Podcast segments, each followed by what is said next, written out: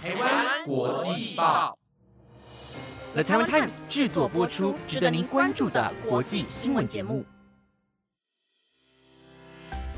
欢迎收听台湾国际报，我是吉安，马上带您关心今天三月八号的国际新闻重点。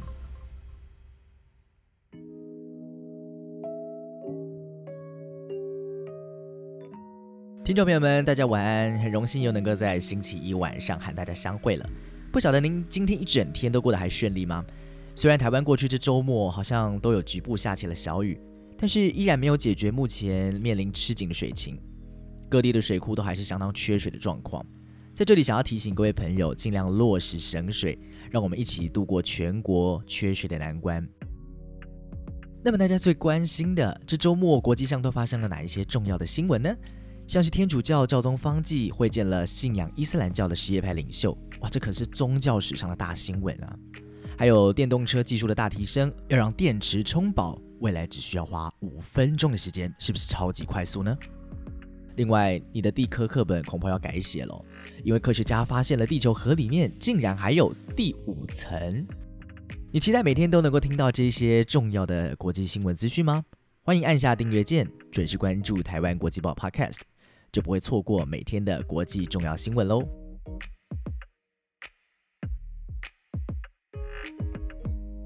今天的第一则新闻就要带您看到，天主教跟伊斯兰教因为观点不同，历史上就曾经发生过很多次严重的冲突，甚至被视为拥有千年不解的恩仇。不过现在这样的恩怨似乎在最近露出了和平的曙光，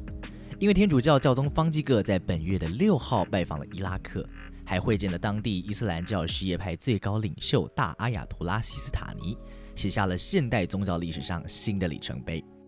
方济各是史上第一位造访伊拉克的天主教教宗。这一次访问的主要目的是为了要安抚在伊拉克的基督徒社群，并且要加强跟其他宗教的对话。方济各在隔天也拜访了过去曾经被激进的伊斯兰教组织伊斯兰国所占领的城市摩苏尔。他在一座已经沦为废墟的教堂外头，为战争所造成的受难者祈祷，并且告诉当地的穆斯林和基督徒，他相信有爱比伤残更经得起时间考验，希望比仇恨更有力量，和平比战争更加强大。而另一边，西斯塔尼的办公室也发出了声明，指出。在西斯塔尼与方济各会面时，表达了他的关切，指称基督徒的公民应该要像所有的伊拉克人民一样，生活在和平与安全当中，并且享有完整的宪法权利。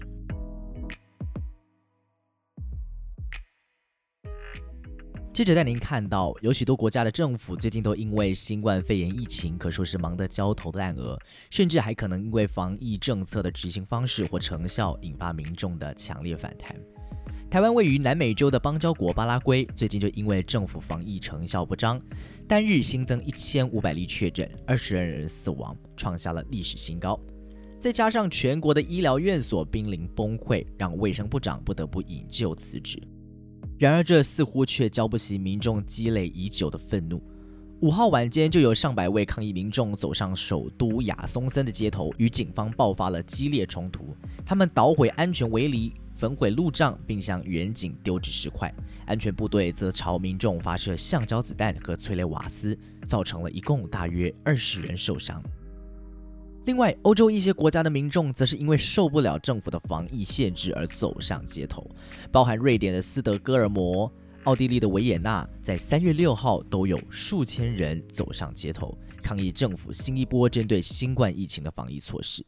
不过最后，当地政府都将这些示威游行以违反防疫规定的理由下令解散，甚至也逮捕了许多参与示威的民众。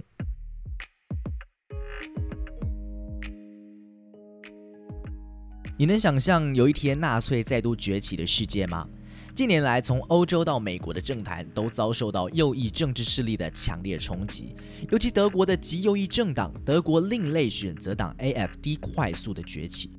这让德国政府决定祭出诸如监听等等的监控措施，希望能保护国内的民主体制。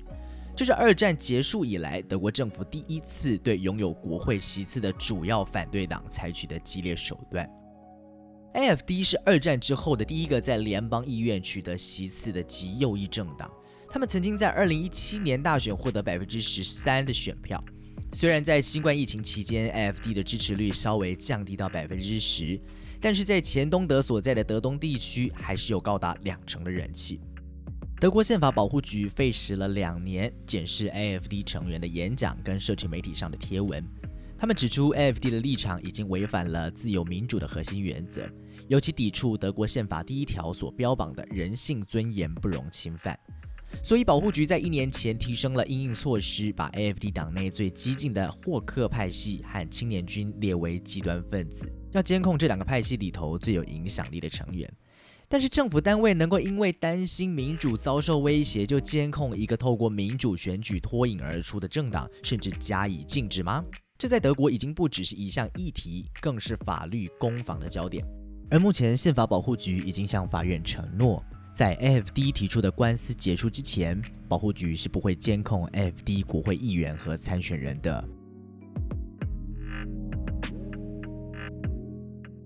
最近几天，微软公司的电邮软体遭到一群被认为极有可能是受到中国大陆政府所支持的骇客组织攻击。到今天为止，已经造成了至少六万个组织受害了，并且正在演变成一场全球的网络资讯安全危机。微软上个礼拜也指出，骇客的目标包含了美国的高等教育机构、国防承包商、法律事务所、传染病研究员、政策智库以及非政府组织等等。研究人员说，在攻击的最后阶段，骇客似乎已经把这个过程给自动化了，所以才有办法在全球各地入侵上万名的受害者。即使微软上周已经紧急修补漏洞，但骇客的行动似乎仍然在持续当中。根据 CNN 的报道，拜登政府目前正在筹组任务小组来应应这场骇客入侵事件，同时他们也要判定自家的系统是不是也在微软信箱遇害事件当中遭受攻击。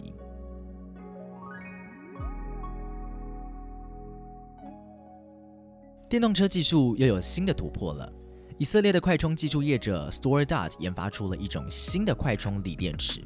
让电池从完全没电到充饱电只需要花费五分钟的时间。如此一来，这就和一般汽车在加油站加油所花费的时间差不多了。StoreDot 的创办人迈尔斯多夫表示，他们想要完全改变驾驶人的经验，改变续航里程焦虑，也就是担心电池在路上没电会让车子动弹不得的问题。迈尔斯多夫把锂电池负极的石墨换成了细胶。并且利用锂电池这样的创新技术，升级成为具有超级快速充电的能力。他说，这种创新技术可以改善电动车充电需要耗费数小时的情况。不过，罗兰贝格管理咨询公司的分析师却警告，虽然说快充技术是革命，但其实接下来还有很多发展阶段的路程需要突破。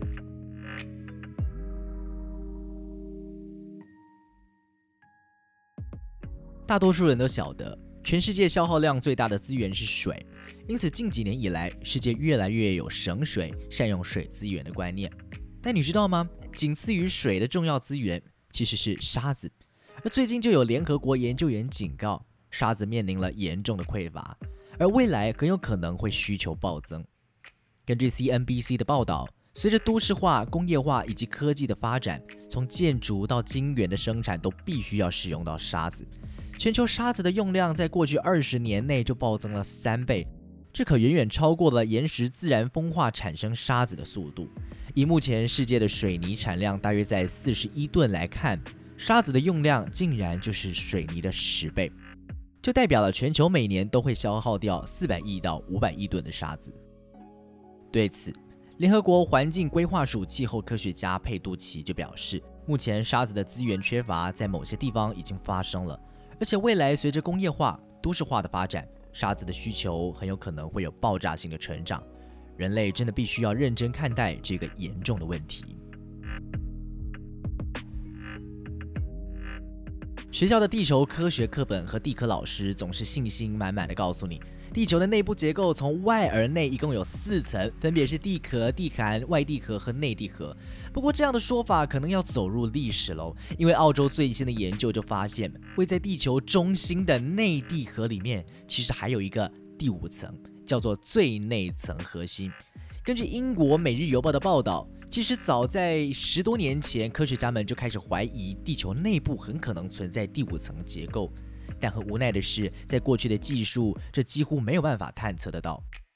不过，澳洲国立大学地质学的研究人员使用了国际地震中心所捕捉到的地震波，对于在地球内部传播的时间数据，以新的演算法进行搜索，终于发现了地球最内部结构变化的证据。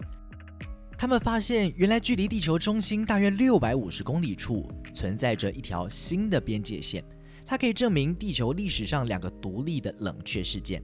在四十五亿年前，地球演化最一开始的时候，可能发生了目前还没有人知道的事件。